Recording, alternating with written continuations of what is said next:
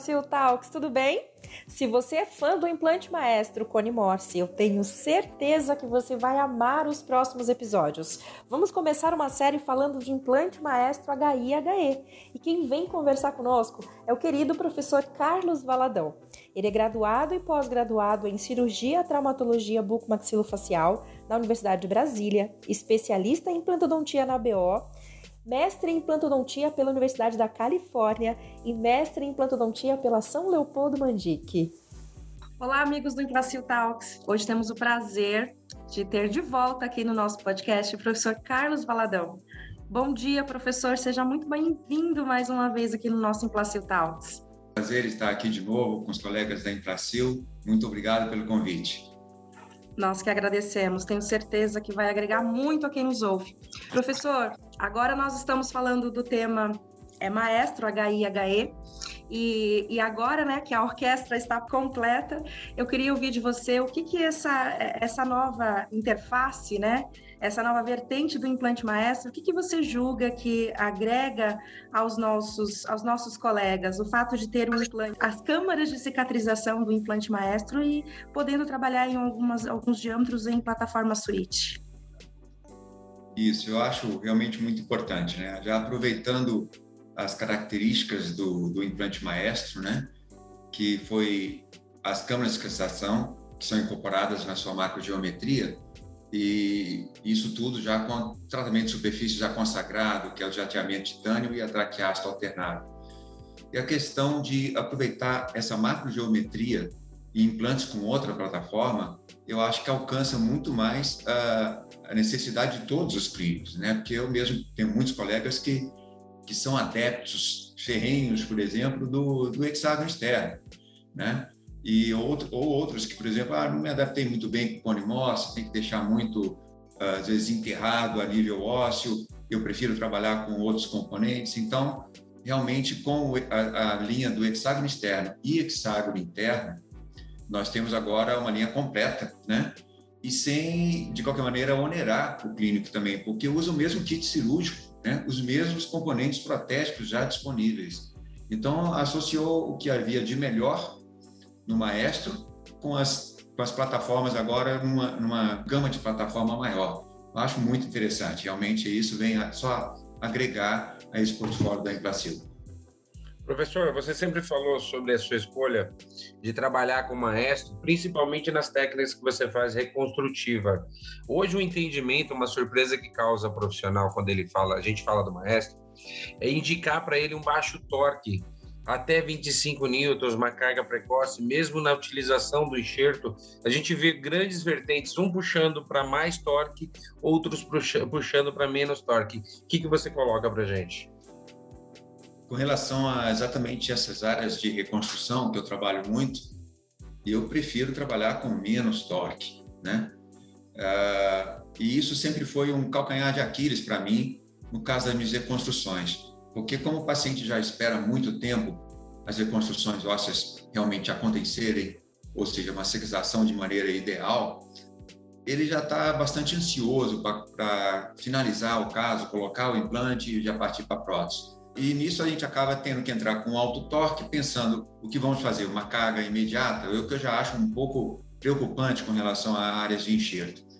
E, ao mesmo tempo, a colocação de um baixo torque me limitaria de ter que esperar também e mais tempo. E a macrogeometria do Maestro veio resolver esses dois problemas para mim. Que agora eu posso trabalhar nas minhas áreas enxertadas com pouco torque e esperar dois, três meses e já estou reabilitando o paciente. Então, para mim, foi a melhor coisa que podia acontecer. Então, eu recomendo realmente, em áreas enxertadas, o implante maestro. É claro que em osso nativo vital, mais fácil ainda, né? melhor ainda. Já estamos trabalhando com a biologia pronta. Né? Professor, é, em relação a, a, uma curva de aprendizado, porque acaba que você citou agora um pouquinho o tempo, de dois, três meses em área enxertada, é, você considera esse tempo um tempo por você já ter uma certa experiência ou um aluno, uma pessoa que está começando a trabalhar com os implantes maestro, deveria esperar um pouco mais e trabalhar um pouco mais a curva de aprendizado? Ou este tempo aí pode ser é, utilizado por meio que padrão, protocolado? eu acho que esse tempo pode ter ser utilizado de maneira padrão. Na verdade, assim, uh, se vamos, estamos falando de aluno, né? Então, no caso, o aluno às vezes fica um pouco preocupado, ah, o implante travou com 15 newtons, tudo. Eu acho que um travamento, por exemplo, em torno de 30 newtons é super seguro, né? Já 30, 35 newtons a gente já daria carga imediata. Então, um tratamento de 25, 30 newtons, eu não vejo por que não esperar apenas dois, três meses, né? Já temos vários artigos científicos, principalmente o professor Sérgio Genck, que fala exatamente sobre essa possibilidade dessa carga com essa macrogeometria de câmara de cicatrização, onde temos a osteogênese à distância, né?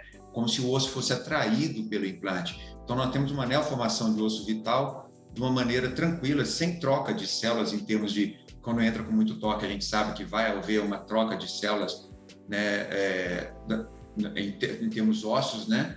E isso atrasaria a nossa integração. Então, eu não vejo por que, mesmo sendo aluno, pode trabalhar com certeza e com segurança dessa maneira. Perfeito. Em relação agora, você falou é, o torque mínimo aí, que a gente prefere trabalhar para uma carga precoce com um torque menor. E no caso de inevitavelmente ou por algum motivo acontecer de dar um torque maior, 60, 45, 50. Você acha que aumenta a probabilidade da perda desse implante ou não? Não, eu não creio que aumente a probabilidade da perda do implante. É, com torque excessivo como esse, você até poderia partir para, para uma carga imediata, porém é, vamos supor que você não esteja preparado, né, uma carga imediata. Tem isso também, né? você tem que ter os componentes, estar pronto para trabalhar. Então, eu aguardaria, eu aguardaria talvez um pouquinho mais, né, talvez uns quatro meses, porque biologicamente eu sei que vai ocorrer uh, uma troca dessas células. A gente praticamente cai naqueles implantes uh, de, de alto torque. Porém, aqueles implantes de alto torque, veja bem, eles não têm as câmaras de cicatrização. Então, mesmo que o maestro penetre com alto torque, ele ainda tem uma câmara de cicatrização que vai estar à distância daquele osso, né? Então, eu não, não esperaria seis meses, que é o que eu esperaria com um implante com uma macrogeometria normal. Eu esperaria quatro meses, ou seja, ainda consigo o tempo reduzido de alguma maneira. Olha, é interessante isso que você falou, porque querendo ou não, é uma quebra de paradigma, né? Porque a gente tem na cabeça, nós implantodontistas tem na cabeça que é, se, ah, se deu um pouquinho mais de torque, então eu vou reabrir com mais cedo, mais precocemente, e ao contrário.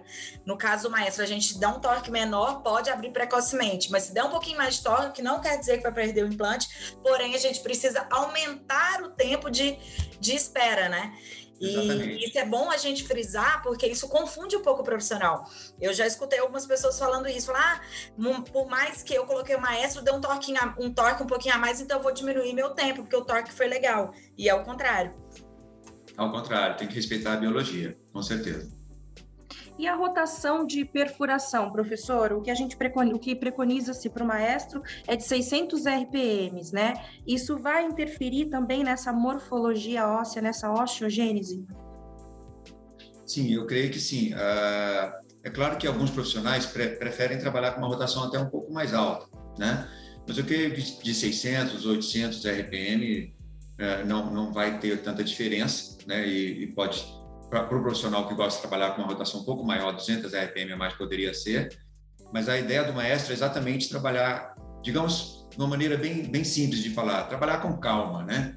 Você vai trabalhar, fazer a perfuração sem induzir aquecimento naquele osso, uma perfuração tranquila, porque ele não precisa daquela perfuração, ah, digamos que apertada que tem nos outros implantes, onde as, as brocas já são praticamente reduzidas. Então, a gente trabalha com essa rotação sem fazer pressão, deixa a, a broca, que é de excelente qualidade, fazer a sua penetração natural e aí depois o implante vai entrar muito fácil. É um implante muito bom de trabalhar nesse sentido. Além do que, é, realmente é um implante efetivamente cônico, né? Então é muito fácil. Depois que a gente faz a, perfuração, ele já, nós vamos colocar ele na perfuração, ele já entra metade sem, sem fazer rotação, ele já entra metade inteira, não tem como mudar, né? Então é muito tranquilo. Eu acho que a perfuração no máximo de 600 a 800 está tá muito bom é bem diferente, né? Todo esse paradigma conta, né? Tem algumas empresas que preconizam por tipo de fresa essa perfuração, essa rotação, né? E aí você hoje não tem todos os aparatos, nem todo motor está pronto para fazer uma broca tal, uma broca tal, e aí você acaba bagunçando a cabeça do profissional, né? Muito desse controle está no pedal, é igual o carro, tá 220, ninguém vai estar tá dando 220 você está controlando o tempo todo essa rotação e o corte também. É, a gente vê que às vezes até a perda está fadada a um excesso de calor causado não até pelo desgaste só da fresa, mas daquele posicionamento do trabalho, do preparo do leito ósseo, né? É a caminha, né? Quando está preparando a caminha ali para o implante deitar, né? A gente tem que saber que ali o serviço tem que ser bem feito, né? Tem que ter um bom descanso, cabeça no travesseiro, né? É verdade. Eu falo por isso que eu falo dessa rotação de 600, 800, você me lembrou muito bem. Os motores atuais são todos realmente controlados no pedal, então talvez os profissionais não saibam. Quando ele coloca 800 ou 600 RPM, que é o caso do, do Maestro, uh, no, no, painel digital e está pisando, se ele pisar fundo, vai dar 600. Se ele pisar menos, vai dar menos que 600. Então, ele está trabalhando é 600 no máximo, né? Então, se você colocar 800, dependendo do quanto você vai pisar, é o feeling do profissional, né? Ele vai ele vai estar tá dando menos, vai dar dando 600, 500. Nesse range, assim, pode trabalhar com certeza, né?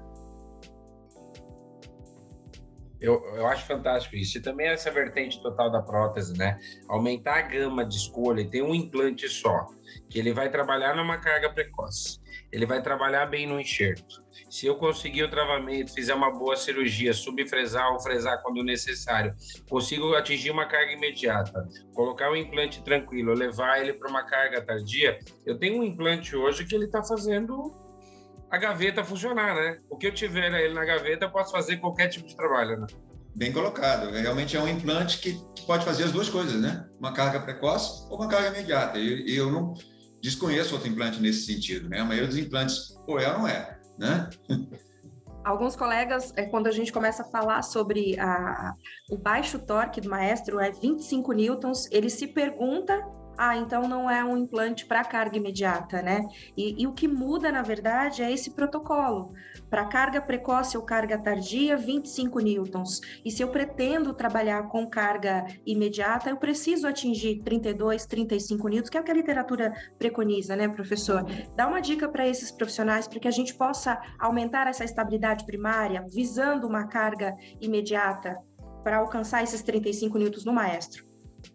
Isso, é realmente para alcançar essa, esse travamento do maestro, né, preconizado pela literatura, vamos dizer um caso do incisivo central. Realmente é um caso que merece carga imediata, né? Todos nós concordamos, né? Ninguém quer ficar sem um dente incisivo central. E então, uh, por isso existe a, a fresa de 3.0, né? Então, em trabalhar com a fresa de 3.0, você faz uma subfresagem e já um instala implante, por exemplo, de 3,5. Então, você vai conseguir o travamento desse implante, com certeza, nesse período de 30, 35 newtons, ou às vezes até um pouco mais. Ah, tem problema, travou com 40, 50 newtons? Nenhum problema, nenhum problema. O implante já pode ser feito com carga imediata.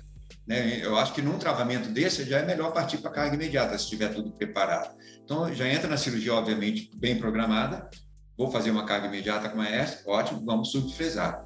Não há necessidade de, de colocar a broca menos no leito ósseo. Não, se utilizar é usar uma broca de diâmetro um pouco menor. Né? Ah, o implante é de 4.0, então vamos usar a broca de 3,5, né? E vai travar do mesmo jeito. Professor, conversamos um pouco antes sobre é, se travar um pouco mais com Newton, um pouquinho, uma quantidade de torque um pouquinho mais excessiva, a gente é, atrasa um, um pouquinho esse período de osteodegradação de cicatrização. Em caso de uma carga imediata, onde a gente vai precisar de um pouco desse torque um pouquinho mais elevado para a gente poder fazer a carga imediata, nós vamos sim atrasar um pouquinho o tempo de integração. A gente não vai fazer uma, uma carga precoce, até porque a gente acabou de fazer a carga imediata, mas a gente não vai não vai é, diminuir esse tempo. Não seria, então, ideal trabalhar com o duecone, um, tratar, a macrogeometria anterior e não trabalhar com o maestro agora? Ou você fala, não, é melhor a gente padronizar uma curva de aprendizado só em um tipo de implante? Sim, pode trabalhar com duecone, não tem problema. Um implante também consagrado, né?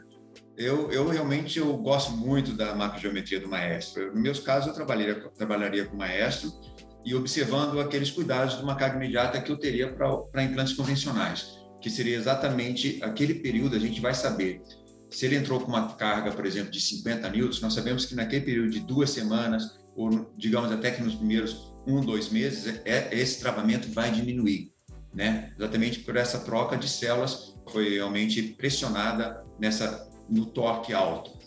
Então, nesse período, realmente a gente tem que deixar de qualquer maneira em infroclusão e o paciente manter os cuidados e a gente também não ficar, obviamente, desparafusando, parafusando componente protético. Então, a carga imediata com cuidado normal.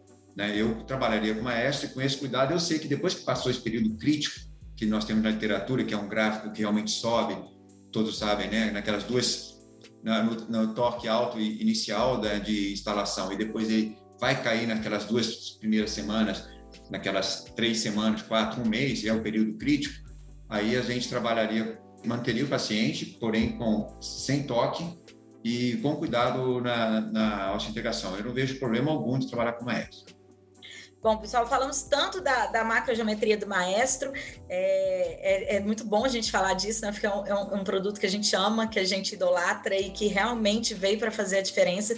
Mas eu queria te fazer uma pergunta, professor, em relação ao HI e ao HE. Qual, pra, na sua opinião, foi a, o grande avanço, a grande vantagem de colocar a macrogeometria do maestro nesses implantes que são tão utilizados dentre os dentistas brasileiros, né? Hoje a, o Cone Morse está entrando muito forte, já entrou, mas tem muita gente ainda que usa o HI o HI. E aí a gente colocar essa macrogeometria, qual foi a grande, grande vantagem na sua opinião?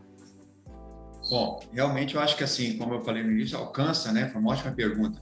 Alcança praticamente todos ah, ah, os profissionais, né, com os seus gostos de uso. Mas assim, eu vou dizer até mesmo também na minha experiência.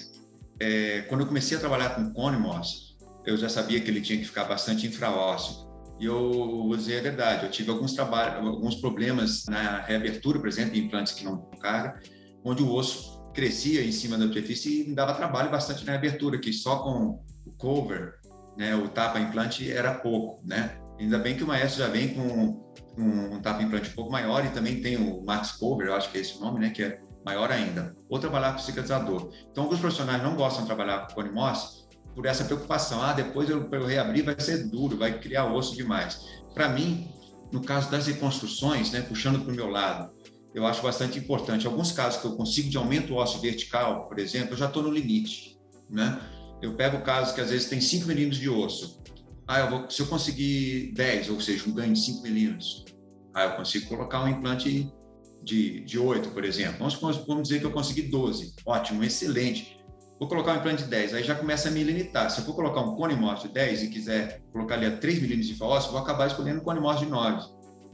E agora com a linha do HI, por exemplo, eu posso trabalhar e do HE, né? Eu gosto mais do HI, eu posso trabalhar com ele a 1 milímetro em falócio, não preciso enterrar tanto. Então, para casos de reconstruções, você realmente não precisa fazer aquela super reconstrução de 12, 13 milímetros para colocar um implante de 9 enterrado, que seria o cone Morse. Então, dessa, nessa maneira, realmente me facilitou muito. E para outros profissionais, com certeza, que para, para trabalhar, por exemplo, com protocolo, é, profissionais que gostam de trabalhar com linhas de implantes é, de hexágono externo pela facilidade protética e vai unir os implantes. Eu acho que pode trabalhar com os implantes supraósseos e com a macrogeometria do maestro. Isso não existia, né? Nós tínhamos realmente os implantes com macrogeometria normal e o hexágono externo. Agora, quer uma sobrevida maior, um, o implante com tratamento de superfície diferenciado, macrogeometria diferenciada e com várias conexões protéticas, realmente eu acho que isso vai alcançar todo mundo, né? A gente trabalhar com HI, HE e o cone Morse. Eu acho que agora não tem mais para onde fugir, o maestro está na cabeça, né?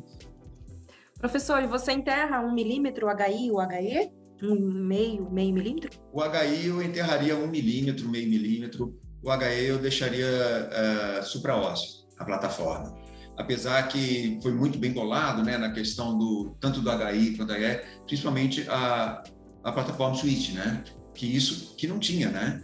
E também na, em relação à plataforma Switch, no corpo do implante, nos implantes, por exemplo, de diâmetro de 4 e de 5, ele tem a borda arredondada, né?